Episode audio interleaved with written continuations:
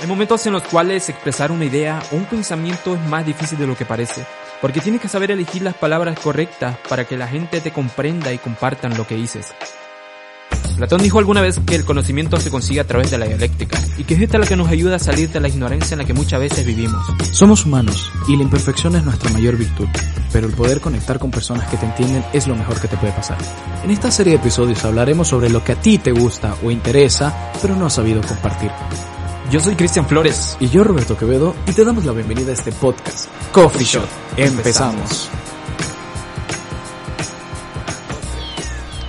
Hola, muy buenas, bienvenidos a otro episodio más de ese podcast Coffee Shot. Roberto, otro episodio. Exacto, un episodio más en el cual vamos a hablar de... ¿De qué vamos a hablar este episodio, Cristian? Antes de empezar a hablar de algún tema o mencionar algo, quisiera hacer una mención algo que ha ocurrido en, en, el departamento de Santa Cruz esta semana. En el sector político. En el sector político, en campañas sí. políticas, que verdaderamente a mí me ha llamado mucho la atención, me ha asombrado y la verdad me generó mucho respeto por ese candidato que es Gary.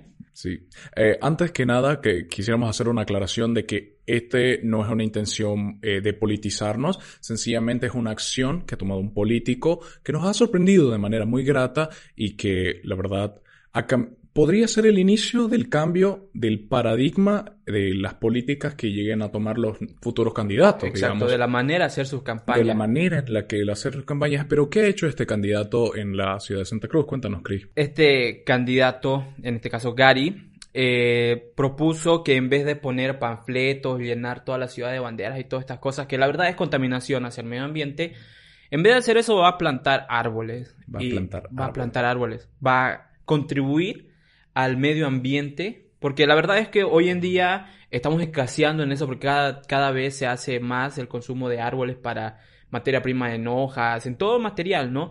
Y es una manera interesante y muy buena de hacer campaña, decir, mira, yo estoy interesado en generar y hacer cosas buenas, no solo por mi pueblo, sino por el mundo, perfecto. Voy a plantar árboles, hacer, en vez de gastar árboles, o sea, genial. Eso me parece perfecto y lo felicito al candidato.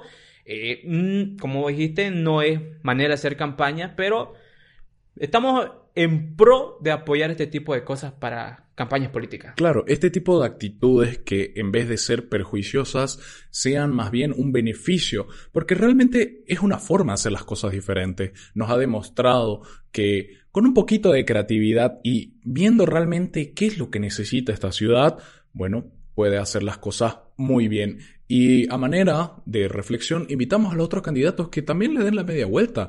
No es tan complicado. Él lo hizo de una manera original, creativa, que apoya el medio ambiente, que es algo que interesa mucho a los jóvenes. Así que, ¿por qué no? Digamos, es una misión que se tenía que hacer. Exactamente. Una vez mencionado eso, apoyado esto, eh, vamos a abrir con el primer tema que prometimos en, al final del episodio pasado, que es experiencias policiales. Experiencias policiales. Comenzamos con el anecdotario. Anecdotario en experiencias policiales. Ok, yo empiezo. Para los que no sepan, eh, yo, eh, antes de que estudiemos todo esto contigo, todo, yo soy cocinero. Yeah. Estudié cocina. Eh, en una de las... ¿Cómo se diría? Uno de los días que yo estaba saliendo de trabajar. Yeah. Eh, usualmente yo estudiaba en la mañana, trabajaba hasta altas horas de la noche. Uh -huh. Y esa, ese día estaba saliendo, qué sé yo, tipo una, dos de la madrugada, terminando el servicio. Y en Cochabamba, porque estaba en Cochabamba en esos días, eh, hace frío en las madrugadas. Entonces yo, como toda persona, así estaba con un buzo hecho mierda, así por la cocina, con mis típicos crocs de cocina. Y me puse un hoodie. Un hoodie con... ¿Cómo se diría? Una cangurera. Ajá. Que tapa ahí. Y mi mochila así.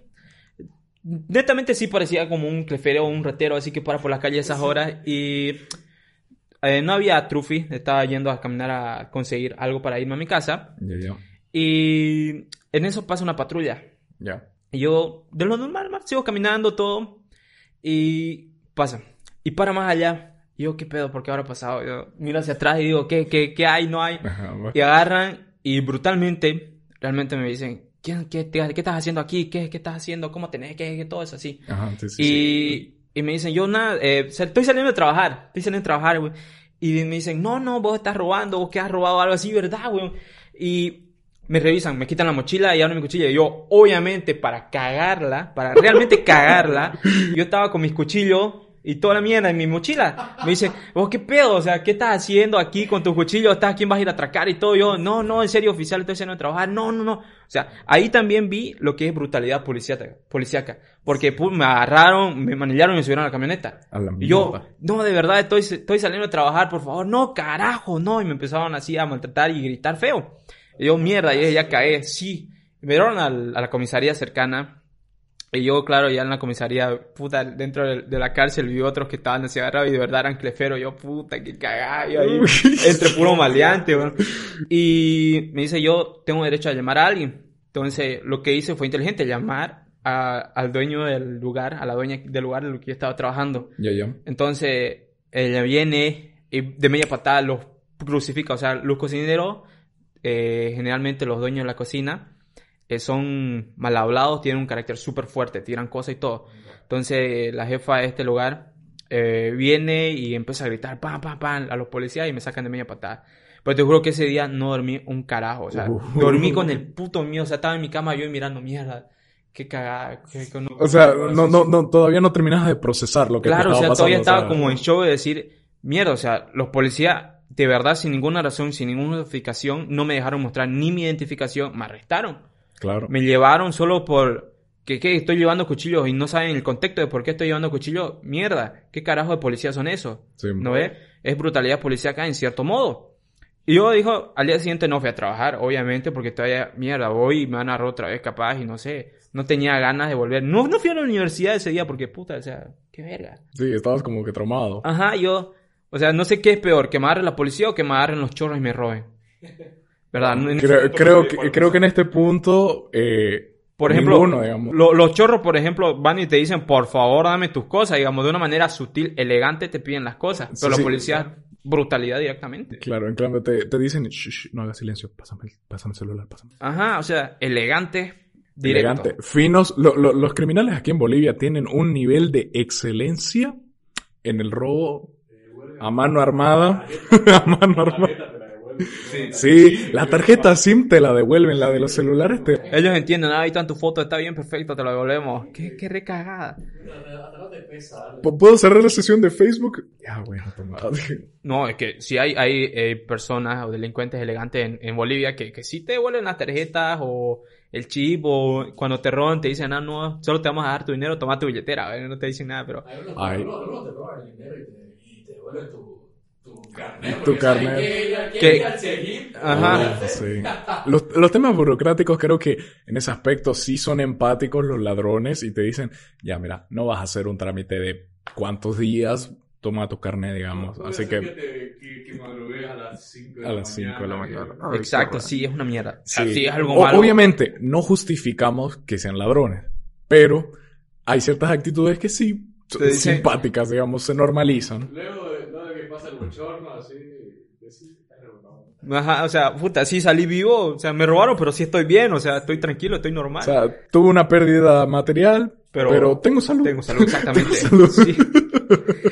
ya. Entonces, ¿cómo, dónde tenés vos experiencias policiales traumáticas o algo así? Eh, a ver, no, no traumática, pero sí me he salvado así de suerte que me llevan a una carceleta. Pasa que estaba en temporada de cuarentena y no se podía salir hasta muy tarde. Estaban creo que hasta las 11 de la noche y yo estaba ayudando a unos compañeros, me, llamaron y me dijeron, che, necesitamos un actor. Y yo, ya, claro, que, necesitan, digamos. Y me dice, no, ya, en Z, veniste. yo, verga, me, me, cambié, llevé tres camisas, le dije, papá, llévame. Salimos en picada. Estuve esperando ahí hasta poder grabar mis escenas. Y era bastante tarde, ya eran las 12. Y mi hermana sabía, había salido a, a bolichear pero no se, no se iba a quedar hasta mucho tiempo. Entonces se quedó afuera esperándome y ella decía, ay, ojalá no nos agarren, ojalá no nos agarren. A 15 minutos de llegar a mi casa, así una tranca policial, digamos. Yo, verga, ¿qué vamos a hacer? ¿Qué le vamos a decir? Mi hermana obviamente había tomado, no mucho, o sea, poquito. Y, y, yo estaba vestido como musulmán. O sea, ¿qué puede llegar a pensar la gente? O sea, tenía un tur una especie de turbante con, bueno, con y una... sí. Uh, no, no, no. O sea, y nada. así, dos, dos policías en, por cada puerta, así, linterna, ¿qué hace a esta hora de la noche? Y, y, y, yo ahora como que no sé qué decir, no sé qué decir. Y mi hermana, ya bueno, ella tomó la, el asunto Y no se quitó el barbijo. Fue muy inteligente. No se quitó el barbijo para que no la liera. Y decía, no, es que acabo de recoger a mi hermano del trabajo y que no sé qué. Y yo, sí, sí, me quité el barbijo y tenía el bigote que me hicieron con un... Marcador. Con un marcador. No, no. Eh, Con ¿qué un tinte, o sea, con el... ¿Cómo se hace para las pestañas? El rímel. El, El rímel. rímel. Con rímel me habían hecho bigote y también barba. Y yo, sí, sí, todavía sigo maquillado. Y, y me mira, ok, pu- pu- puedes seguir, digamos. y nosotros éramos culingos, viejo. O sea, eh, eh, eh, fue una experiencia que me gusta contarla porque me la salvé de, de pura suerte, de pura suerte y nada. Sí, mi, mi hermana, mi hermana ya, ya decía, puta, ¿qué le vamos a decir a mamá y papá? Que nos recojan, digamos, que paguen la fianza, Hola, por papi, favor. la. Hola, mamá, te, te- con- si me llaman un día y dicen que está en la carceleta, Yo te no, dejo. Yo no voy. Te quedas ocho, incluso al mismo Paco Lío que le tiene tu tonta. Yo, No. Eso, eso es actitud positiva. Ese- esa es una buena madre, viejo. La verdad, eh, nunca, he- nunca he tenido yo, gracias a Dios, nunca he llamado a mi madre o a mi padre para que me recojan de algún lugar así, pero, pero, o sea, no es la única experiencia policial que yo tengo, digamos. Cuando era menor, o sea, en Santa Cruz, sí es la, la vida loca y todo, y cuando estaba en el colegio en Portachuelo, ah, nosotros salíamos a dar vueltas en auto y todo, y tenía amigos que, puta, éramos menores de edad, que teníamos 15 años, o sea, 15 años es cuando, como, como- o sea, mierda, o sea, vas y tomás, bebés, todo, fiestear, buscar mujeres, todo, ¿no? Nosotros lo normal con mi primo y con nuestros amigos estábamos dando vueltas en auto. Era uno, uno de mis compañeros, eh, Julio César, Pipi le decíamos, ¿ok? Y, y viene y compra lo, lo normal, lo típico, lo que muchos hacemos cuando no hay plata es yupicol. Yupi con alcohol. Eh, expli- explica al público extranjero Eh, qué es ok. el yupi. El yupicol es, am, es básicamente agua con alcohol. Ubicas los yupis. Los yupis son estos refrescos instantáneos que Eh, vienen en polvo. en polvo Ajá, sí. para hacer un refresco, ¿no? Y nosotros, Julio, en este caso, fuimos, compramos agua, agua fría, le metimos yupi, sí, estamos dando vuelta en auto, éramos menores de edad, ¿no? Y compramos alcohol este de dos pesos. O sea, somos menores, estamos en auto prestado de nuestro padre y estamos dando vuelta, no tenemos plata, obvio. 50 centavos de dólares, Eh, eso. Dos pesos de alcohol y yupi y todo ya. Compramos y estamos con eso. Estaban dando vueltas. Y claro, Portachuelo no es tan grande, pero, pero hay policías y en ese caso sí nos agarraron. Nos agarraron y nosotros sí no normal así, porque ya parecíamos más grandes, así teníamos false- falsear la voz y todo esto. Entonces sí, oficial, estamos bien. Como bebíamos harto, bebíamos siempre. O sea, es como que nosotros, mientras más bebemos, menos parecemos borrachos, porque es como costumbre. Ah, ya, ya, ya formaron una coraza, digamos. Exacto. Y. ¿Cómo se llama el oficial? Tan, tan, tan. Nos preguntó qué están haciendo. Son menores. No, oficial. Pero no tenemos nuestro carnet. Pero este aquí sí, sí tiene su permiso. Tan, tan, tan. Pero, o sea, el oficial sí nos conocía porque era amigo nuestro. Fuera de su servicio también era amigo. No. Él dijo, carajo, ustedes están bebiendo mierda. Ya váyanse a su casa. Nos salvamos esa vez. De ahí nunca más, weón. Nunca más fuimos así a beber en auto y, y, o sea, siendo menores de edad. Pero los policías aquí en Bolivia sí son, como te digo, son bien ratas, en pocas palabras. Sí, y hay temporadas en las cuales se ponen más agresivos o como que te quieren hacer doblar el codo mucho más rápido. Y, por ejemplo, una de esas épocas es Carnaval, una fiesta muy popular aquí en Santa Cruz. Claro, en carnaval siempre. Ahí, ahí vas a ver un, un cuarto dos por dos donde entran 10 personas, vas a ver a unos 30. güey. Sí. Sí, sí, sí. Sí, sí. Pero, como te digo, en carnaval los policías es donde sí sacan harta plata Ah, sí. por todo lo que hacen. Pero este año la van a tener fregada. Fregado. O sea, como ya llevamos llevando un patrón de arruinar cosas, digamos, ahora es como que ya lo vamos a arruinar en esto. Para los que no sepan, Carnaval es una festividad muy popular aquí en Santa Cruz y en Oruro, dos departamentos que tienen esta festividad arraigada en la cultura. O sea, eh, hablar de estos dos departamentos es hablar de, de carnaval. Y bueno, al menos aquí en Santa Cruz es un dispute. Hay las cosas como son, o sea, se festea, se bebe. eh, Es una fábrica de hijos el carnaval. es una fábrica de hijos. Estoy atento de los que en febrero nace cuando en noviembre, ¿no? Eh, creo que sí, Sí, más sí, o menos- noviembre, más o menos noviembre. Así que los que nacen en noviembre, ojitos. Son productos de carnaval. O San Valentín. Ajá, exacto, exacto. exacto. Por ejemplo, este, este carnaval este año llega lunes, martes. Bueno, domingo, lunes y martes. Eh, pero por temas del COVID, este año eh, declararon que va a ser cuarentena rígida, nadie va a salir, nadie va a entrar a ningún lugar, no hay bebidas, no hay nada. Entre comillas, porque obviamente eh, hay las fiestas clandestinas, que claro, como, como cruceños, como cambas, como todo, personas que les gusta fiestear, jóvenes, claro, o sea, se van a dar las maneras de, de beber, de fiestear y todo. O sea, me incluyo, lo incluyo a Carlos, no sé vos Roberto, pero, o sea, por ejemplo, nosotros sí, o sea, como que me organizamos algo para ir a tomar, no vamos a hacer un fieste no non, o sea, decir que vamos a llevar mil personas, pero, o sea, entre amigos, unos 10, 15 personas no va a ser tanto mal, o sea, mm, Claro, Ajá. o sea, ahorita la este, indicación que se ha dado es de que estos días en los cuales normalmente se festeja carnaval, no se va a festejar, va a haber cuarentena rígida y el que inflinja las leyes, bueno, ser- será arrestado. es servicio comunitario. Servicio comunitario. Entonces, este, esto de alguna manera es bueno, sí, porque digamos, Va a ya- controlar. ya- sí, va, va a controlar, digamos. Obviamente no es tan tajante porque solo son tres o cuatro días, eh, entonces no va a afectar tanto. Y aparte en estos días, más que trabajar, la gente bebe y hace juerga. Y aparte es feriado, entonces como que a nivel económico no va a afectar tanto. Ajá, Es, es gastarse el, ¿cómo se dice? El, lo que dieron. El bono, el bono, el bono del hambre, es gastárselo en carnaval. Si es que no se lo gastaron ya. Obvia- obviamente, a los enamorados, a los que estaban planeando hacer algo el 14 de septiembre. 14 de septiembre. Claro, el que 14 de septiembre también, el 14 de febrero. Por eso que San. Valentín. San Valentín y carnaval. O sea, ¿cómo se diría? Por doble. Se- si fuera otro, otras épocas, otros tiempos, otro año, o sea, sería lo normal, doble fábrica de niños. Pero en este caso, como estamos en pandemia, están cagados. Claro, o sea, y en este caso le han fregado a muchos, por ejemplo, he conocido personas que tenían reservas en moteles, así para todo una sorpresita para el 14, y caía domingo. Entonces era como que perfecto, digamos, era domingo, se hacía sus cosas, al día siguiente se olvidaba, era carnaval, digamos, la vaina, pero no. Así que eso.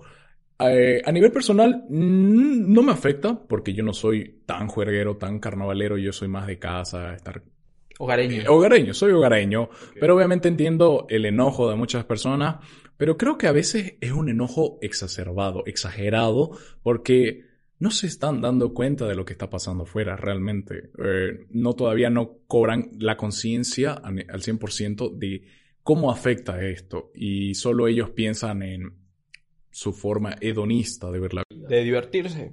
Claro, o sea, se comprende en, en- en jóvenes, digamos, de- por decir nosotros, de, qué sé yo, de 18 a 20 y pico años, Hay muchos jóvenes. pero hay otras personas, claro, que, que yacen esto en el alcoholismo, que, que digamos ya es una exageración, por decirlo así, personas que ya tienen familia, tienen hijos, todo y siguen pensando en beber en tiempos de crisis. O sea, nosotros, claro, no tenemos hijos, somos libres, todo, y claro, nos podemos dar la libertad de tomar, de beber, de, ¿cómo se diría? De ser un... De soltar un poco la cuerda. De compartir no, yo no carnavaleo. ¿Sí? No, carnaval. Yo no. O sea, el año pasado, por decirlo que el segundo día, salí para el carnaval, pero no... Alguna fiesta que no, pero era sin agua, o sea, estas fiestas como un día normal. Ujú. fiesta. Sí, sí, sí. Porque no me gusta mojarme. O sea, prefiero ir al chubú, un churraquito y eso. Pero nada, no me gusta salir y estar agua. Yo más bien cuando era pelado, sí, no, yo, yo más bien cuando era pelado, a mí me gustaba el carnaval, o sea, no, no es que toda la vida he sido un amargado.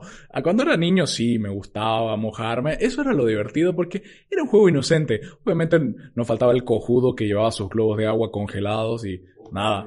O, o- o con, o con aire, o con aire que te hacían doler, pero era divertido, digamos. Pero cuando llegamos al tema del alcohol, que es un tema muy delicado, llegan a haber muchos problemas en, normalmente aquí nuestra cultura como que bebe demasiado, se descontrola y llegan los problemas. ¿Cuántas veces se ha visto abusos, eh, exacto, eh, Claro, tanta cantidad de accidentes. accidentes, violaciones, abusos, eh, violencia intrafamiliar, o sea, hay un montón de casos, entonces yo creo que por un año no habría problema de que se quejen, la verdad, creo que no hay. La verdad, sí. En, en, en en ese punto sí te digo, o sea, sí es positivo de que se restrinjan las cosas.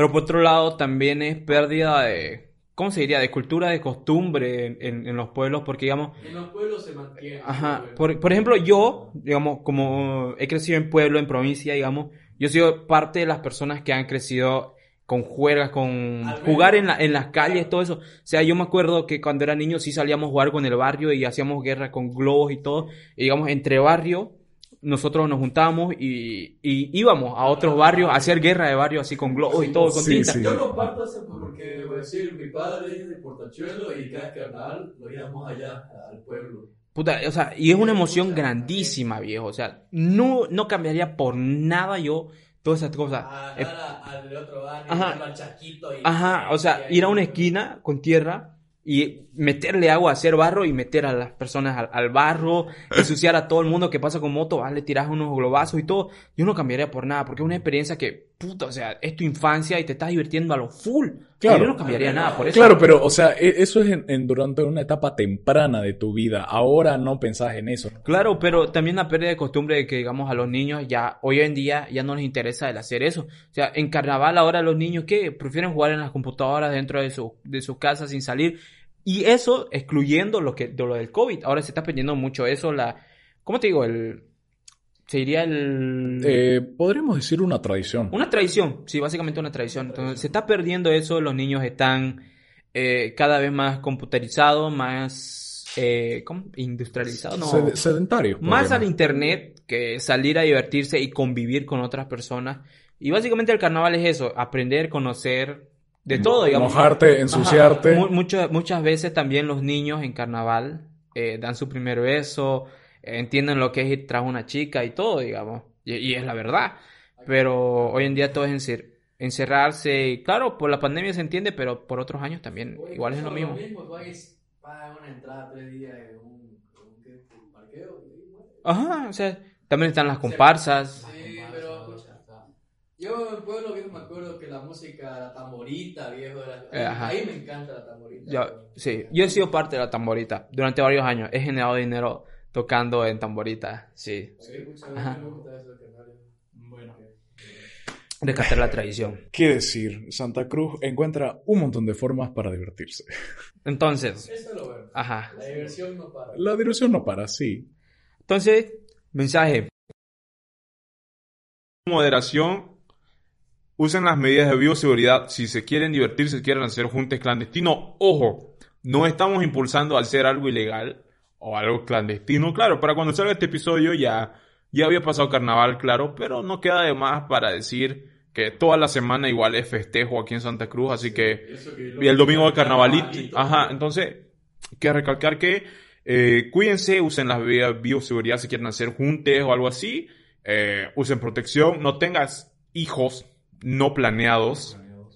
¿ok? Por favor, no se arriesguen, en serio. Donde, donde si comenzaban a regalarlo, los mismos, creo que hospitales o así comenzaban a regalar eh, Claro. protección a los menores. Porque, No hagas algo de lo que te puedas arrepentir más adelante, o sea, y en este caso, ¿para qué traer a un- al mundo un hijo en estas épocas? No sabemos quién nos prepara el futuro, estamos en una época de crisis. Creo que eso podría ser un tema muy interesante a tocar, digamos, el tema de por qué esta generación no quiere tener hijos y si vale o no la pena. ¿Cuáles podrían ser las condiciones?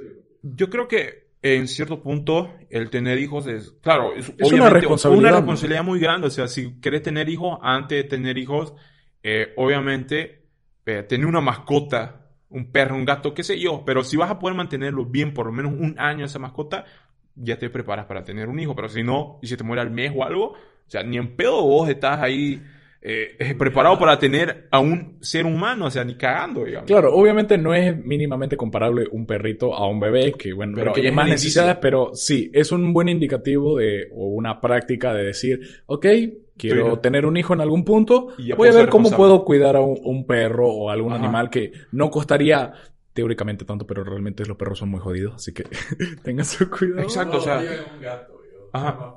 No, Pero el, el gato, no, el perro es más complicado y Es creo que es más, te prepara más para un bebé que un gato. Ajá, Es una manera, digamos, de hacerte responsable por una vida, ya sea, ya sea humana o animal, o sea, pero es hacerte responsable por una vida. ¿ok? Entonces, con eso cerramos el tema de indicios que ya habíamos prometido. Creo que nos alargamos mucho de experiencias policiales con carnaval. Pero eh, el tema que quería tocar central este episodio es, eh, ¿cómo se diría? El cine. Cine en general y cine boliviano. Cine general y cine boliviano. A ver, eh, ¿por dónde comenzamos? Vamos de lo general y Nos lleguemos referimos a lo boliviano. y, luego nos referimos a lo boliviano. A ver, en nivel general, en la industria del cine eh, hay varios problemas. Yo creo que ahorita la comercialización le están dando prioridad a la cantidad de dinero que se ingresa por película que a la calidad de la película en sí. O sea, ¿cuántas veces Hollywood no nos ha lanzado una película que está bonita, digamos, entretenida, te puede distraer una, dos horas, pero hasta ahí, o sea, no te llena. No digo que todas las películas tienen que tener un mensaje de trasfondo poético y filosófico que te cambie la vida, pero se agradece. Por ejemplo, el último ejemplo, Pixar con la película de Soul. Esa película es hermosa y invito a cualquiera que tenga la oportunidad de piratearla o de contratar Disney Plus, de que la vea, porque realmente te entrega un mensaje muy bonito con una producción de altísima calidad y con los estándares de, de Pixar. digamos. Claro, pero eh, por decir, se ha estado perdiendo el tema de, del cine, ¿cómo sería? Normal, el cine tradicional. Ah, el rito de ir al cine. Ajá, de ir a, un- a la gran pantalla y, y ver una película con tus amigos, con tu pareja. O sea, disfrutar una, una película eh, de, muchas, de muchas formas, que era lo tradicional, desde los principios del cine mudo, de todo esto, digamos. Por otra parte, se ha ido, se ha ido perdiendo esto porque ahora todo es streaming. eh, Netflix, Amazon Prime, Disney. eh, ahora todo se lanza por plataformas de streaming en pantalla chica y es mucho más rentable se ha ido perdiendo lo que es el cine, el cine tradicional.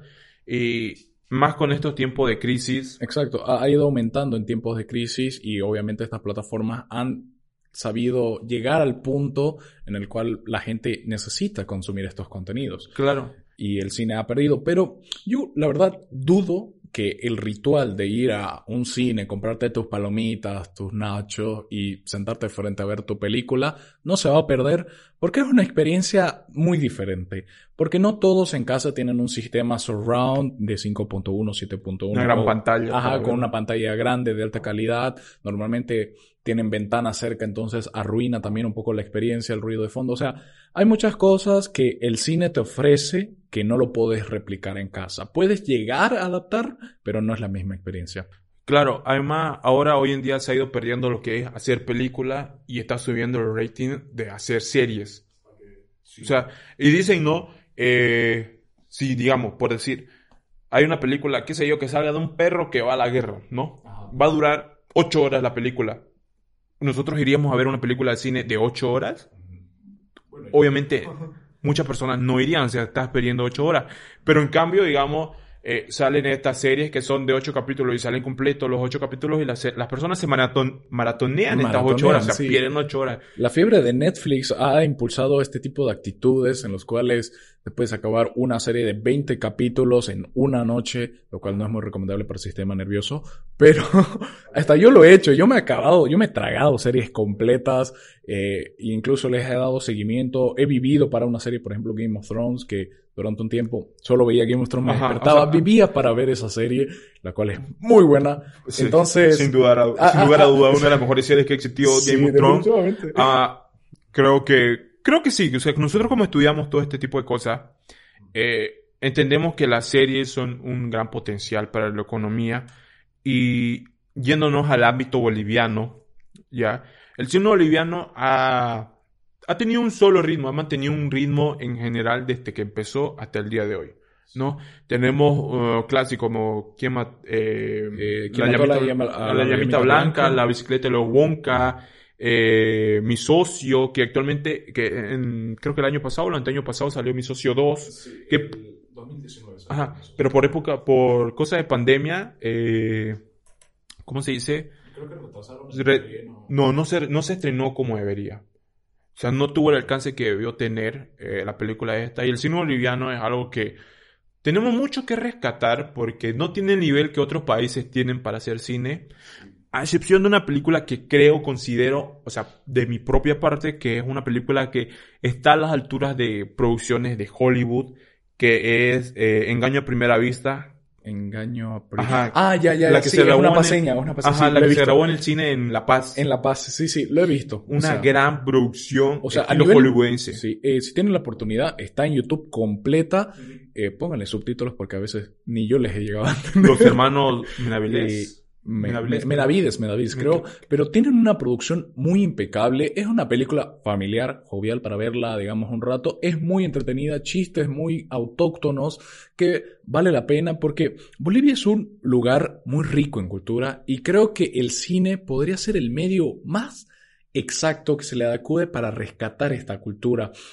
Tantos ejemplos que mencionaste, por ejemplo, yo he visto eh, las últimas tres películas que he visto fueron Chaco, que esa creo que nos va a representar en los, en los como mejor película internacional. Luego he visto Tume Monk del autor Rodrigo Bellot. Y por último, Santa Clara. Santa Clara también ha tenido una producción muy estupenda. Eh, ahora, hablando un poco de industria, eh, aquí en Bolivia no hay industria, no tenemos una industria cinematográfica. Lo que sí hay es cine de autor. Cualquiera que quiera hacer cine en Bolivia tiene que buscarse los medios. Y eso es un poco frustrante, podríamos decir, para los nuevos que van, que quieren hacer que cine. queremos hacer algo, sí. Digamos, por ejemplo, nosotros eh, estudiamos todo este tema de comunicación audiovisual y cine y claro, muchos de nosotros ajá, hemos entrado para generar y engrandecer toda esta industria cinematográfica, porque en realidad Bolivia tiene un potencial gigantesco en mostrar cosas, eh, paisajes, lugares, personas, cultura, en todo este tema del cine.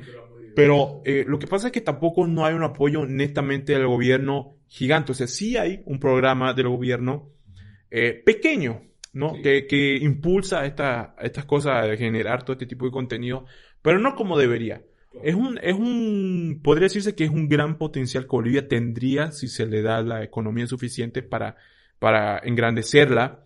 Pero el gobierno tampoco no le echa muchas ganas a esto. Por eso es que tampoco muchas personas que tienen los ideales o las personas para hacer todas estas cosas eh, le echan las ganas suficientes para hacer esto. Y también buscan asociaciones en otros países, porque al menos eh, muchas películas latinoamericanas que he visto, siempre o al inicio o al final ponen asociado con tal universidad, tal escuela en, de otro país. La última, Nuevo Orden, estaba asociada con la Academia Cinematográfica de Francia, entonces el dinero ha venido de Francia, no ha venido de México. Ajá, en la película mexicana. Por si acaso, para los que no sepan, Nueva Orden es una película mexicana que muestra eh, Una, un- una, una- situación hipotética de qué podría pasar si la clase baja reniega o er- hace una revolución contra la clase Ajá. alta y bueno, entre medio pasando algunas cositas. ajá, una distinción de sociedades entre los que tienen plata y los que tienen que trabajar, rajarse todos los días. es una realidad. las clases mundial. sociales, digamos. Ajá. Y bueno, eh, el autor, no me acuerdo cómo se llamaba.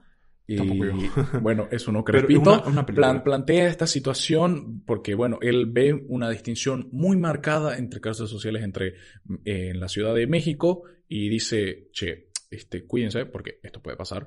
Y creo que eso se puede extrapolar a todo lo que es Latinoamérica, pero no nos desviemos. Ahora, eh, siguiendo con el cine boliviano también, yo noto otra problemática muy grande que es que esto no solo pasa en el cine, pasa en sí en toda Bolivia, que es que el boliviano no apoya al boliviano. El, arte, en realidad. el ar- y eso que muchos productos, siempre preferimos productos del extranjero, de otros países, nunca confiamos en nuestra propia gente, nunca apoyamos lo nuestro. Y eso obviamente también se va pasa al arte. ¿Cuántas veces se ha visto de que una película es buenísima, pero no, no tiene ni apoyo, no tiene alcance, porque a la gente no le interesa. Y, y es un poco triste que nuestro, entre nosotros no nos apoyemos, porque es una forma de incentivar a que se sigan creando este tipo de proyectos que sí valen la pena y que, bueno, podrían tener un gran éxito, un gran De- alcance. Claro, de cierta manera, con todo esto, eh, también se ha perdido lo que es impulsar nuestra propia cultura, porque muchas de las personas o niños, que te diría, eh, están empezando a usar jergas o frases o modos de hablar de otros países, en especial el mexicano. Y están perdiendo el decir el ay, el pues, qué sé yo, o sea, el, el habla mismo del boliviano. Están empezando a usar eh, jergas o palabras, frases, lo que sea, de otros países. Están perdiendo es- ese, el, ¿cómo te diría? La el usar lo nuestro. La, la cultura, digamos, el civismo. Exactamente. El civismo. el, el sí. civismo, sí, exactamente. Y- Entonces, en esa parte sí, considero que da pena la pérdida de inculcación de cultura hacia los más pequeños. Y eso porque tampoco impulsamos lo, lo nuestro, ¿no? Eh, a nivel general, no solo en cine, sino en música, en actuación, Actuación, teatro, en, en teatro, literatura, en- en todo, o sea- se ha ido perdiendo esas cosas, el, impulso a lo nuestro. O sea, hay, obviamente hay a nivel general personas que siguen intentando sobresalir con productos bolivianos, pero también ha ido bajando de nivel por todo esto. Y en realidad sí da pena, ¿no? O sea, yo considero que, digamos, hay cosas increíbles para contar en Bolivia a nivel general en cine. Creo que sí tendríamos que adaptarnos al hecho de que ahora eh, todo es a través de series. El, el cine en película ha ido bajando. Si no es una producción general, como decir, eh, como tenemos Sony nosotros así, Pictures, ajá, como nosotros tenemos ahora en este nuevo episodio eh, Marvel, qué sé yo, cosas de que generen VFX, que son efectos especiales, y dejen de usar los efectos tradicionales, como, qué sé yo, Star Wars. Sí, que son muchos efectos prácticos, digamos. exacto. O sea, la, pri- la primera trilogía utilizó más efectos prácticos que efectos especiales. Ajá, George Lucas es un genio. Sí, es un genio o- indudable. Claro, en, en esa trilogía. En esa trilogía. No, pero es que aparte de hacer eso también, coño, o sea, George Lucas es un, es un genio en muchos aspectos, al igual Claro. que Guillermo del Toro. Guillermo del Toro creo que es uno de los referentes en cuanto a efectos prácticos por toda la creación. Exacto, Guillermo Ajá. del Toro. O sea, nosotros, eh, como estudiantes de, de este tipo de cosas, del arte, de todo esto, nosotros también basamos parte de nuestro ser en esto. Y en, en especial, por decir, yo soy un gran amante del trabajo de Guillermo del Toro. Puta, ha sido su, su, sus películas, este, cuando empezó. con sus primeros Ajá, proyectos con en el México. Alquimista, Sí, sí, sí. Genial con el alquimista.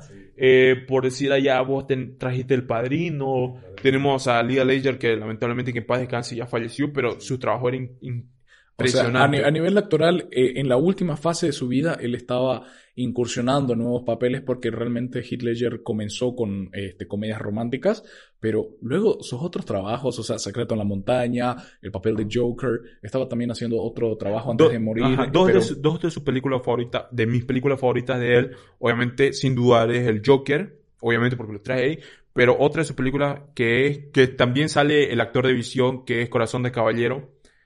Eh, no sé si la has Eh, visto. Creo que sí la Lo vi. de- se llama William en la película y es como que... Ah, ya, esto de de- lo- del juego de, la, de, de los caballos cuando chocan. Ajá, de Lancers. O sea, Sí. William, puta, Creo que ya la he visto, creo que la he visto, sí, sí, O sea, sí. Entonces, hablando de eso, creo que Bolivia puede generar mucho más potencial si se adapta a las nuevas tecnologías. a las nuevas tecnologías y también que haya un apoyo, porque en Bolivia no hay escuelas de cine. Hay escuelas de actuación, sí. Hay, hay, Pero- eso, eso te voy a diferir. Sea, sí hay una escuela de cine en la ciudad de Cochabamba que se llama La Fábrica, que a la misma vez funciona como productora.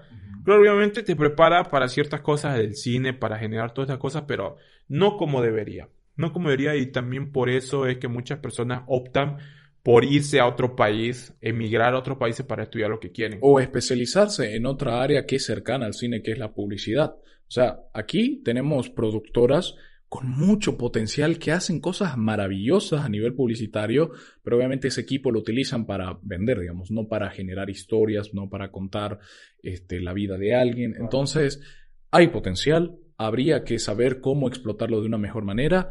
Y en sí la cultura ha sido algo muy relegado en Santa Cruz. Creo que lo hemos dejado, lo hemos abandonado de cierta manera y hay muy pocos proyectos que apoyan la, eh, este tipo de actividades culturales, eh, lo que son eh, ir al teatro. Casi nadie va al teatro, pero hay iniciativas muy geniales. Este, va a entrega de libros, lecturas, o sea, Ajá, tenemos tanto que contar y, Y- tan poco. Eh, presupuesto, podría decirse, para hacerlo. Y si seguimos así, vamos a seguir perdiendo y otras industrias internacionales van a venir a Bolivia a explotar lo que nosotros no estamos explotando. Por ejemplo, claro ejemplo, como te mencioné antes, era Star Wars, que en su, no sé si penúltima película, o no, su penúltima película, donde mostraron el Salar de Uyuni. Sí, vino un equipo a grabar este, algunos clips eh, aquí en el Salar de Uyuni. Obviamente los efectos los hicieron allá, pero tomaron como referencia el Salar Claro, y eso y- fue fantástico porque nosotros como bolivianos lo grabaron ahí, digamos. Sí, o sea, nos emocionó, digamos- digamos. están eh, monetizando, de cierta manera, por decirlo así, eh, culturas extranjeras, lo nuestro. Y hay otra película con el actor de Harry Potter, no me acuerdo cómo se llama. Mm, bueno, con el actor de Harry Potter, ¿ya? Da- da- ajá, exactamente, que grabaron una película, no sé si la viste, en el Amazonas, en Beni, que, que es una película genial, que está basada en historia real, historia real, pero una película impresionante, pero lo malo es que no, no, no hicimos algo no lo hicimos lo nuestro, sino vino, vino otra industria a explotar algo que nosotros teníamos de años. También me hiciste recuerdo otra película que hablaba sobre la época. eh, ¿Cómo se llama esta actriz? Ya me-. Ah, Mm, Sí, sí, sí. este, que vino a grabar. eh, contaba la historia de una campaña electoral que le estaban haciendo a Goni. Sí, Ah, Sandra Bullock. Sandra sí, sí. Bullock. ¿Cómo? Ajá. Experta Sí, sí. en crisis. O sea, contaron una historia boliviana con a- algunos actores bolivianos en suelo boliviano y yo dije, qué genial. O sea, la película está buenísima y cuenta una parte muy real de la política aquí en Bolivia que sucedió y yo digo, ve, es lo que está pasando. Están viniendo aquí a sacarle provecho a lo nuestro cuando nosotros deberíamos sacarle provecho. Exacto, o sea, impulsar nuestra propia cultura. Tenemos inmensidad de lugares para sacarle provecho. O sea, nosotros si nos proponíamos, qué sé yo, podemos lugar, podemos sacar en Samaipata, en Los Espejillos, o sea, hay miles de lugares en Bolivia que pueden ser explotados para películas, producciones. Ahora, eh, otra cosa es que quiero dar yo una mención a un proyecto boliviano que, que ha salido, que también es una plataforma de streaming, claro, no como eh, Netflix, eh, Amazon, Ah, todo ya. este que es Bolivia Cine, Bolivia Cine. que tiene eh, para los que puedan vernos y las que quieran adquirir o ver un producto boliviano, boliviacine.com. Cine.com. Eh, Puedes alquilar, comprar las películas como- y algunas veces estrenan a nivel, este, como hacen un estreno en, en nivel streaming, te dicen, mira, puedes comprar tu boleto virtual y eh, de tal hora a tal hora vamos a hacer la película. Claro, exactamente. Y no se pierdan. Muy pronto, tal vez algún día vamos a sacar nuestra propia serie. Sí, Coffee Shop Production. Exacto. Pero es una buena manera de empezar a impulsar algo nuestro. Eh, Sinceramente, para mí, una de las mejores películas que he visto a nivel, de nivel nacional, eh, que siempre me ha impactado y me va a impactar siempre, Los Hermanos Cartagena. Es una película antigua de Bolivia, eh, donde muestra la diferencia de clases sociales y lo que hacían antes los patrones, los patronos, en realidad, como se- no me acuerdo cómo se nombra, eh, con sus sirvientes. Eh, había violaciones, hijos de los patrones con los sirvientes y todo, y no era, no era, ¿cómo se llama? Remunerizado o... Eh, remunerado. No, no, ¿cómo se dice cuando no, cuando no quieres aceptar a tu hijo? No lo quieres... Eh, eh, a- apadrinar, a- aceptar, no, no. eh, no le quieres dar tu apellido, o sea, es ilegal, es como... es Sí, citando en Game of Thrones, ajá, exacto, es un bastardo. Es un bastardo. Es un snow. Es un snow. Eh, pero es una película bien impactante. Para los que no la han visto, se la recomiendo. Es una historia boliviana real. Los hermanos Cartagena, puta, qué genial. También eh, IMDB, para los que no los conocen, International Movie Database, hizo una lista de las mejores películas latinoamericanas por país y según esta eh, lista, eh, en Bolivia eh, la película era El día que murió el silencio. No sé si la has visto, pero Sí, sí, sí. yo, la, yo la verdad vi un tráiler así muy antiguo que está en YouTube que tiene una pinta, o sea, estupenda. Si, si, eh, si encuentran la lista, vean, vean todas las películas de esa lista. Si solo les interesa cine boliviano, chequen esa y también Tume Monk de Rodrigo Bello. También está el Cementerio de Elefantes. Cementerio de Elefantes que es muy buena, genial. O sea, en general el mensaje que nosotros queremos dar... Verga, se me, se me acabó la cerveza. Ah, el mensaje que queremos dar nosotros es que traten de impulsar nuestra propia cultura, impulsar lo nuestro, lo que nosotros producimos. Si no quieren quedarse en un- como un país tercermundista, Comiencen Consum- a, a- a- a- consumir lo nuestro. No, yo iba a decir que comiencen a actuar como primermundistas. Ajá, exacto. O sea, pero claro, sin perder la cultura del- de, de lo, de lo nuestro, ¿no? O sea, siempre impulsar lo- nuestra cultura y lo que nosotros hacemos. No agarren cosas de otros países porque, obvio, son otros países y siempre van a tener lo referente a ellos, no pierdan esas costumbres y arriba el cine boliviano, la serie boliviana y Bueno, hacia adelante. Creo que en cuestiones de series no tenemos mucha, pero creo que el mensaje está, digamos, si tienen la oportunidad, tampoco les, les estamos obligando de, hay cine boliviano, vayan a verlo. No, si tienen la oportunidad, denle, una denle una, un poco de su tiempo, tómense su tiempo. Normalmente es un cine que si no es comedia en, en Bolivia, es un cine muy dramático, muy independiente y necesitas estar en un mood para verlas. Necesitas tener un estado, prepararte mentalmente a decir, ok, voy a ver esta película, así sin prejuicios, sin nada. Claro, y para los que quieran hacer cine o quieran producir cosas, ánimo, o sea, nosotros como parte de ustedes, nosotros siempre estamos pensando en querer producir más cosas que muestren cosas nuestras. Y claro, no va a haber mucha remuneración al principio, pero tienen que impulsarse, ¿no? Eh, claro ejemplo está los chicos que hicieron, eh, ¿cómo esto? Hicieron los de Charlie Charlie, no me acuerdo esa película. Eh, ya, ok, la mexicana, creo. No, no me acuerdo que sea mexicana, pero es Char- el que empezó el challenge de Ah, Charlie sí, Charlie, ¿no? que- Y comenzaron a hacer su publicidad en, Ajá, en las redes que- sociales ajá. con este mito. Lo que ellos lanzaron al principio fue eh, como un tipo tráiler, un teaser de lo que sería esta historia. Y fue tan buena que una productora hollywoodense los llamó, le dijeron, miren, estamos interesados en este proyecto. Y lo lanzó, le invirtió millones a esa película y ¡fu! esa película Claro, porque generó trading. Es lo mismo que hizo eh, The Blair Witch Project. Ah, que el proyecto de Bruce a- Willis. al inicio, cua- en los inicios de Internet, empezaron a comenzar con esta onda de lanzar videos así raros de personas perdidas en el bosque y obviamente la gente se fue interesando, se fue intrigando qué es esto y al final era una película, pero era una campaña publicitaria genial para publicitar una película de terror. Claro, y también hubo hartas repercusiones con eso porque de verdad pensaron que era Sí. algo real. Porque, o sea, yo la primera vez que vi esa película, el proyecto de la bruja de Blair, yo me quedé como, digo, hijo de puta, qué verga. Yo, yo en realidad sí he tenido experiencias paranormales, no te voy a mentir. Eh, eh, me apareció el duende, me apareció la bebita, he, he he vivido toda esta mierda. Y cuando vi eso, no sé si es real, pero te juro que que yo he vivido esa mierda y sé que se siente. Pero cuando de verdad dijeron que todo era actuado, todo, pero una producción genial, Claro, o dije, sea, mierda. Dentro de las películas que se catalogan como falso documental, o sea, que tienen su camarita y supuestamente es un grupo, eh, es una de las mejores y yo me he cagado en las patas, o sea, cuando la vi yo dije, ¿what?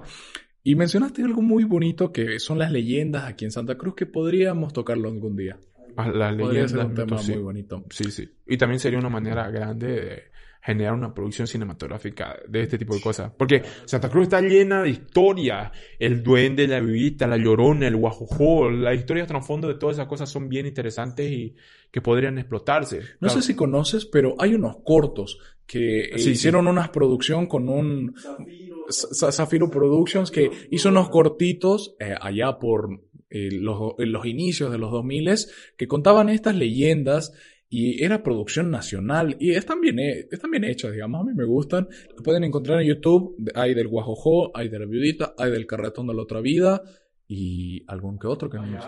Hay, hay, hay hartas y, y están muy buenas, muy bien actuadas. Hasta el día de ahora me sigue dando miedo. A mí me da miedo la del Guajojo, puedes creer. La del guajojó, eh, Ah, también es buena. Ajá, ya, otro, ya, podemos apuntarlo. Un tema a tocar son leyendas, como Leyendas. dijiste, leyendas y mitos en Santa Cruz, a nivel nacional, ¿no? Porque también hay Sí, muchas cosas nacional. paranormales a nivel Bolivia, eh, cosas increíbles. Como el poncho, el poncho del diablo. Ajá, y hay lugares que son lugares paranormales en Bolivia que son increíbles, que sí dan miedo, por ejemplo, en Cochabamba y en La Paz hay como eh, clínicas abandonadas donde han muerto gente y aparecen cosas, escuchan ruido. Hay, hay una película que recién se estrenó en, es de Cochabamba, una producción cochabambina que es una película que se basa en todo este tipo de cosas en una clínica eh, deshecha en realidad porque personas murieron y una de las que estaban internadas en esa clínica empezó a quemar todo y mató mucha gente.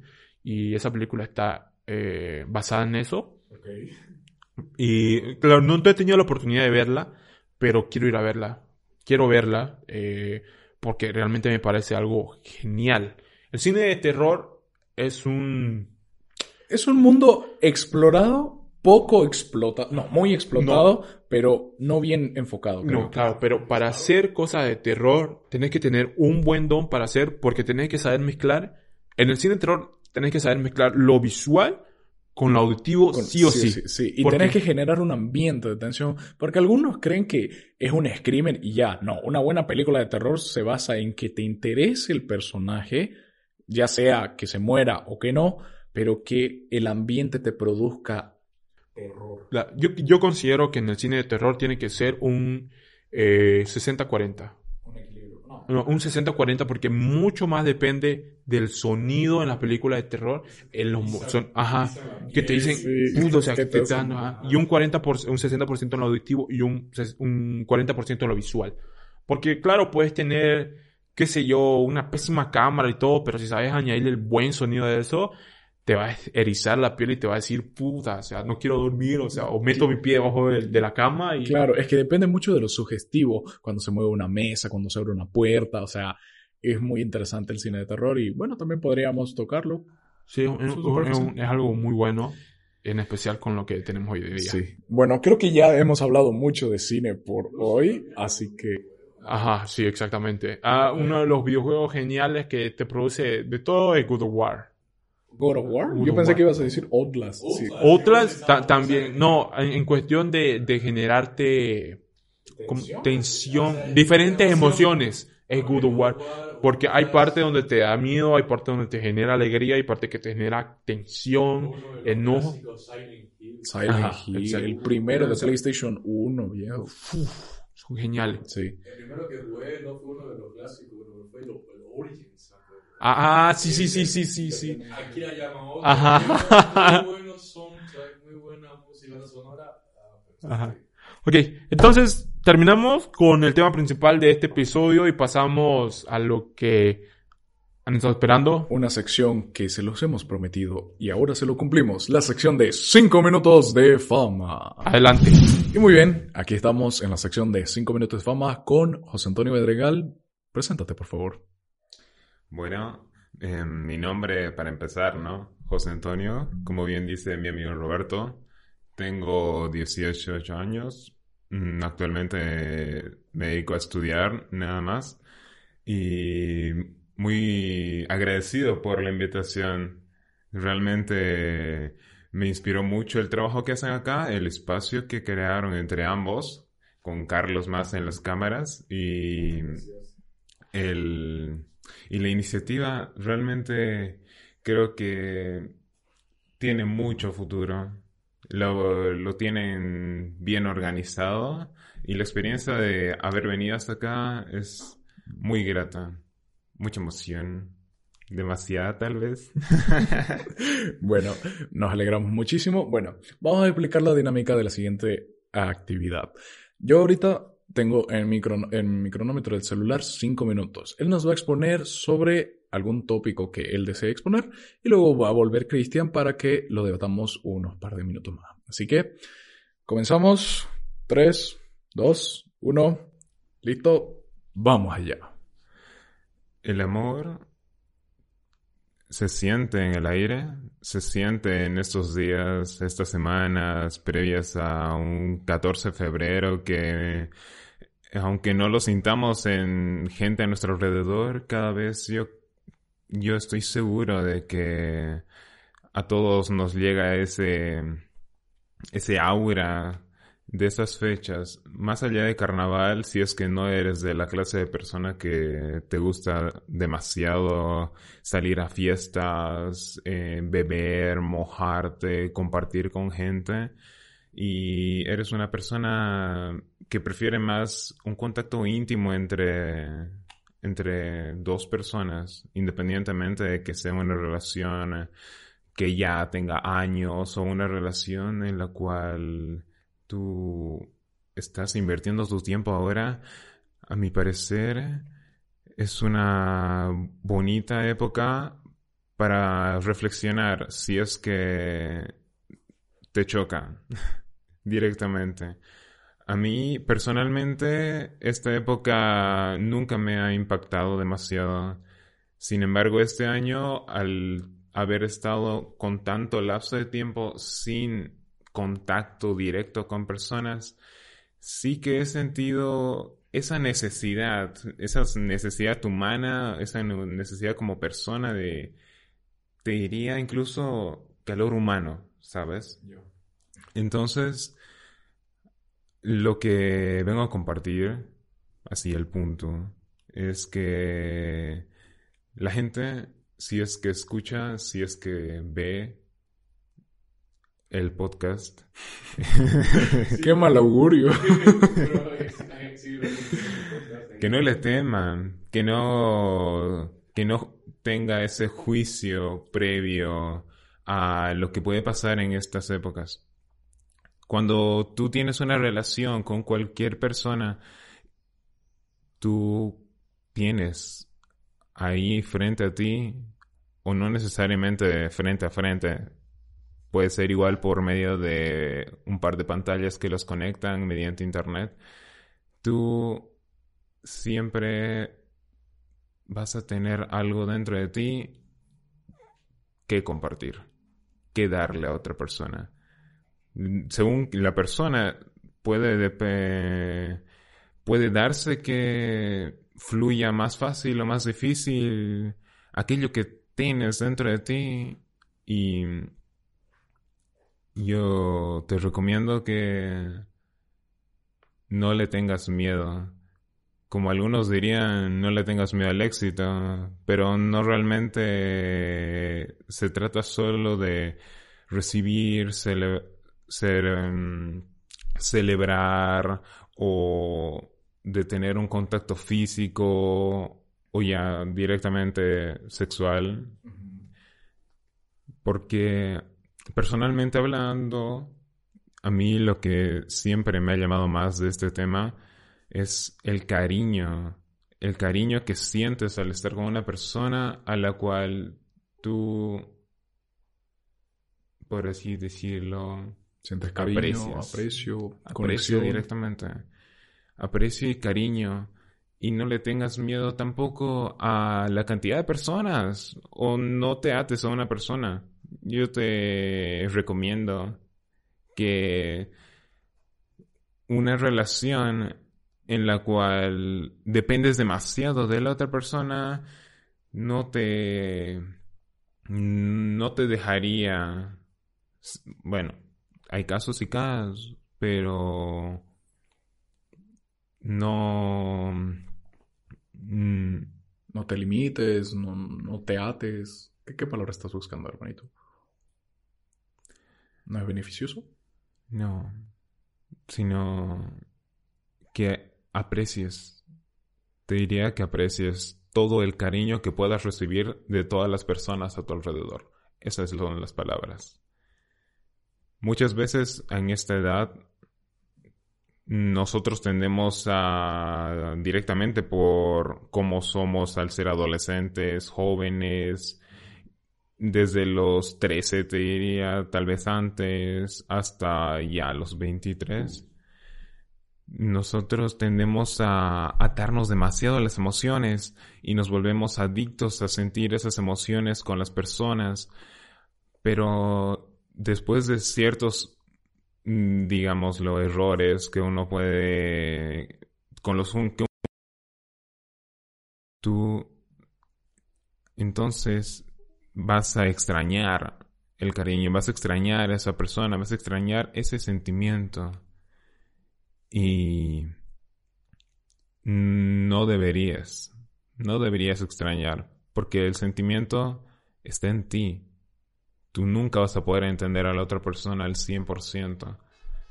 Tu realidad, tu realidad depende completamente de ti y de lo que tú decidas. Y en esas decisiones, en esas decisiones está el destino que luego te depare. Ahí están ahí están las consecuencias que tú elijas. Entonces, lo primero, amar depende completamente de ser consecuente cada una de las personas que está involucrada en una relación. Ser consecuente con lo que dices, con lo que haces, ser honesto con la otra persona, para mí son cosas demasiado básicas para cualquier relación. Y muchas veces con ese deseo, con ese anhelo, con esa necesidad, después de haber tenido mucho tiempo sin una, sin una pareja, por ejemplo, o sin un compañero con el cual compartir todo lo que tienes dentro tuyo, en esas ocasiones tendemos a responder muy instintivamente y te digo que tampoco está mal. Tampoco está mal querer, tampoco está mal desear, porque es una clase de amor, es algo que si no lo experimentas, siempre te vas a quedar con la duda.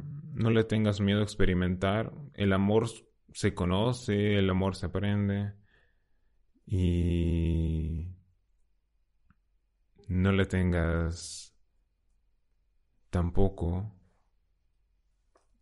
toda, bueno, no pongas toda, todo de ti en algo en lo que para ti ya ha terminado también.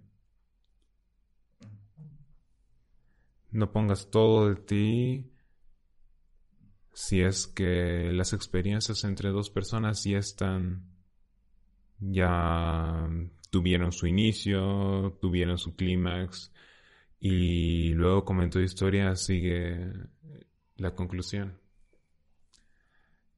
Entonces, ama, quiere, déjate querer, no le tengas miedo al cariño. Ese sería el mensaje que quisiera traer. Ok, bueno, profundo, bastante. Eh, bueno, te agradecemos, José Antonio, por presentarnos esta, ¿qué podría decir? Este discurso que nos vienes, que nos incentiva, porque de cierta manera ha, ha faltado amor en estos años, en estos años de COVID, ha faltado afecto, ha faltado abrazos que no se han podido dar por el COVID. Así que te agradecemos mucho y nada. Cualquier otra persona que esté interesada en venir estos cinco minutos nos puede escribir, estamos atentos. Puedes despedirte. Un gusto, Roberto, Cristian, igual por el espacio. Quizás no fueron cinco minutos exactos, muy probablemente. Muy probablemente. Muy probablemente. ¿Cuánto fue, más o menos? No tengo idea, hermanos. Sonó la trompeta y ya fueron, dejé. Fueron, fueron ocho. Ocho. o nueve, por ahí. Ocho. Ya, ocho, el número sublime. Ya. el número noble. Ok. Bueno, esperamos que te hayas, pa- la hayas pasado bien y volvemos con Cristian. Muy bien, acabamos, ahora está Chris en el asiento. Y bueno, Chris, ¿qué te ha parecido esta charla, este hermoso discurso que nos ha venido a dar sobre el amor, sobre el aprecio, el cariño, no sé? Ah, fue bastante profundo. Bastante profundo. Me gustó mucho. Me hizo pensar, reflexionar. Eh, primeramente, antes de empezar todo esto, eh, quiero dar las gracias porque José Antonio se animó a venir y dar sus palabras, su opinión sobre el tema que él hubiera elegido y también invitar a las personas que quieran hacer esta, esta, esta, esta, Esta actividad, esta, actividad, eh, esta iniciativa. Eh, son invitados, nos pueden escribir, nosotros le damos el espacio, no hay problema y sean bienvenidos todos los que quieran participar. Fuera de eso, comentar eh, cosas sobre el amor. El amor es algo muy complicado. Muy complicado, muy fuerte, Muy amplio. efímero. Exacto. Eh, que el mensaje que eh, podremos darle es que amen, amen a todos sus seres queridos, disfruten de los momentos que puedan pasar con ellos, porque con todo lo que está pasando actualmente en el mundo no se sabe eh, ¿Qué será cuándo puede ser el, el último día, el último momento que puede pasar con un ser querido, Exacto. con la persona que quieres y disfruten de los momentos, de los pequeños momentos que tienes con, con esas personas que tú aprecias realmente. Los pequeños momentos de la vida. Los pequeños momentos de la vida. exacto. O sea, Disfruten al máximo. Independientemente de si son personas religiosas o no, realmente no importa lo que hay después. Te moriste. Ahí murió la cosa, literalmente. Entonces yo creo que habría que uno replantearse, digamos, sus objetivos o su vida en general, digamos, ¿realmente estoy siendo feliz? ¿Realmente estoy amando a la persona que prometí amar o estoy cumpliendo o me falta algo, digamos? Así que yo les diría que descansen un poco de las cosas frívolas, descansen de lo de siempre y intenten hacer algo diferente, digamos, si es que su madre siempre llega cansada del trabajo, díganle, ¿cómo te fue mamá? y darle cariño. Que e- eso es lo, porque con esto del COVID todo el mundo está con miedo, no sabe qué va a pasar mañana, si estaremos juntos, si se acaba el mundo. Eh. Entonces, no sé. Anímate, déjate querer, como dicen. Si no Genera eres muy- recuerdos. es que genera recuerdos. Si no eres muy afectivo, bueno, Intenta salir de vez en cuando de tu zona de confort. Créeme que te hará bien recibir un apapacho de vez en cuando. Y Y, y claro, de, de una u otra manera, eh, si eres una persona que, que no tiene una relación o que cree que no hay alguien para ti, eh, siempre hay una persona que, que te va a entender, que de una u otra forma va a estar para ti, va a tener una relación contigo, ¿no? O sea, tal vez no, aún no la conoces, aún no, no sepas quién es, pero siempre va a estar ahí. Incluso nunca te, nunca O, De sí, buscar, ajá. o de, o de encontrarla o de darte cuenta de esa, que esa persona siempre ha estado contigo. Y si al final no la encuentras, pues culpa a alguien que, alguien desgraciado que tuvo dos personas con él. o ella. ajá. Siempre hay alguien. Ajá. También a esas personas que no tienen pareja, este 14 de febrero no se la pasen mal, muchachos, en serio. Pueden hacer un montón de actividades, pueden incluso juntarse entre todos los amigos solteros y, no sé, jugar, Claro. este, hablar. Que no es amor, es Ajá. amor y amistad. Ajá. O sea, No, que- eh, que- eso es en septiembre, a mí no me le vengas No, pero digamos, en San Valentín dice Día del Amor. El No necesariamente tiene que ser amor entre parejas. Puede O sea, ser el amor amor, a tu padres. familia, con tus seres queridos, con las personas que más aprecias, ¿no? Entonces, eh, como dijo él, recalcando lo de José Antonio, eh, no tengas miedo, expone lo que de verdad sientes y disfruta la vida. En mi, en mi percepción, disfruta la vida y, claro, siempre en los límites, en el Sí. margen de lo, Legal. de lo legal. De lo legal. de lo legal. Pero y lo la ético. Ajá. Y lo ético. Y nada, decirles que si no tienen pareja, Nosotros lo queremos. nosotros los queremos, nosotros lo bancamos y aprendan a quererse un poco. Eso creo que es importante porque ¿cómo vas a comenzar una relación si no te crees a ti mismo? Así Ajá. que te puedes querer a vos, vos persona hermosa que me está viendo, quiérete. Sí. Nosotros lo hacemos. Nosotros te queremos, Nosotros nosotros, te te, amamos.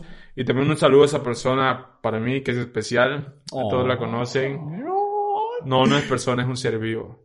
Ah. ¡Ah! Oye, tu perro no el Oye. podcast, che. mi perro, mi perro, para muchas personas, los animales, las mascotas son las personas más cercanas que tienen. Alguien que no te va a traicionar, alguien que te escucha, aunque no hable tu mismo idioma, pero puedes expresarte a él cuando estás triste o todo y te quiere. Las mascotas son Sí, es que las mascotas sienten. Muchas veces Ajá. me ha pasado que llego frustrado, triste, molesto a la casa y siempre están mi- mis dos bebés que están ahí, mis dos negras, les digo, porque justo son negras y me alegran, me lamen toda la cara. Y yo, ¿qué, qué recibimiento más cálido, digamos. Sí, ¿Qué más puedes querés? Si no tenés un animal que, que te recibe en casa, ya sabes, andar al mercado en el sector de comida, que ahí es donde las personas sí te quieren. No, nunca has ido al mercado vos y... No, vos has ido al mercado, No, no, oye, ¿cómo que Mi rey, ¿qué va a llevar? Cuando hay... cuando vas a comprar tu pa- tu pasito, pues, Ajá, vengo, quiere mi amor. todo. Las personas en el mercado te tratan como... Como, si de verdad te quisieran. sí. Te sentir ese calor humano que no sientes. Y, y si, y si realmente quieres sentir calor humano, espera que sea invierno y métate un micro. Ahí vas a sentir mucho calor. Así que ya sabes, si, si te quieres sentir querido, amado, adorado, ve al mercado, al sector de comidas, que ahí las personas sí te valoran por lo que tienes. Mi rey, ¿qué no por lo que sos. Toma mi rey y se le cayó la corona. Bueno, creo que hemos abarcado de todo, hemos hablado bastante. Exacto, me gustaba el episodio de hoy día. Sí, estuvo bonito. Estuvo muy bonito. interesante. Eh, hay dos temas que, que vamos a dejar pendiente, que en realidad íbamos a tocar el día de hoy. Uno es eh, las criptomonedas. Las criptomonedas, el Bitcoin, el Ethereum, el Dogecoin. que está la verdad sí quería tocar el tema el día de hoy porque recientemente, creo, vamos a abarcar un poquito para el siguiente episodio, pero recientemente, eh, el día de ayer o antes de ayer, no recuerdo bien, Tesla habilitó la compra de sus vehículos a través de Bitcoin, de criptomonedas. Me parece que eh, todo el tema, todo el mundo de este criptomonedas, de todas estas cosas, es parte del futuro de la humanidad porque es algo que en estos últimos años se ha ido viendo mucho más, se ha hecho mucho más fuerte y las criptomonedas son el futuro. Sí, o sea, son, realmente son el presente. Ya muy, muchos negocios ya utilizan criptomonedas. ya, ya actualmente todo es virtual. Todo es virtual. Las tarjetas de crédito son casi unas criptomonedas, solo que son reguladas por un banco, lo cual una criptomoneda no es. Pero eso lo hablaremos pero en el siguiente lo, episodio. lo hablamos en el siguiente episodio, pero es una muy buena iniciativa de Tesla para empezar o para ver el futuro que va, ajá, que va a tener el mundo. Y ese es un tema que vamos a tocar. Y otro que tema que, si no me equivoco, nos han mencionado en uno de los videos es el tema de la comunidad LGBTQ. Más. Eh, o sea, yo, yo, le- yo lo resumo en LGBT más. Eh, no, no agrego las otras sílabas porque es un poco complicado de Ajá, recordar, pero que- sí nos han comentado, en YouTube nos han comentado y nos recomendaron ese tema. Vamos a asesorarnos lo más que podamos para traerles ese Ajá, tema no- y no- traerlo con calidad y con sabiduría porque es un tema Muy delicado. muy delicado, moderno y que creo que se debería afrontar de frente. Así Exacto. que nada, Sí. Deja- dejamos pendientes esos Ajá, dos la temitas. palabra clave en ese es asesorarnos porque tampoco queremos decir algo que se vaya más allá de lo que deberíamos o no planeamos tampoco insultar a, a alguien. Así que nos vamos a asesorar bien en todo este tema. Vamos a ver qué podemos decir, qué no podemos decir, cuáles son nuestras experiencias con esta comunidad y bueno, con eso terminamos, Roberto. Con eso terminamos. Bueno, Chris, te agradezco una vez más. Otro episodio más de Coffee Shot. Y nada, escríbanos en todas nuestras redes sociales. Tenemos YouTube, tenemos Facebook, tenemos Spotify. Nos pueden escribir también por Twitter con los hashtag CoffeeDudas, Coffee Coffee y Coffee Fama. y Coffee Fama Si para salir los los 5 episodios. minutos de fama. Exacto. Eh, como siempre, aquí en la pantalla salen cómo nos pueden encontrar en las diferentes redes sociales, Facebook, Twitter, Instagram. No, Instagram no. Instagram tenemos los, Los personales. los personales Sí, sí. eh, de Carlos aquí, nuestro camarógrafos. camarógrafo, nuestro productor en todo, esta, todo este sistema, que le agradecemos claramente. Eh, si quieren alguna sesión de fotos o algo bien, Carlos es el indicado. Carlitos. Eh, como siempre, lo agradecemos a él. Roberto, gracias por venir y estar otro episodio más con nosotros, con este proyecto que hemos iniciado. y nos vemos en el siguiente episodio. Bye. Bye. Cámara 3, Y corta. cámara 2.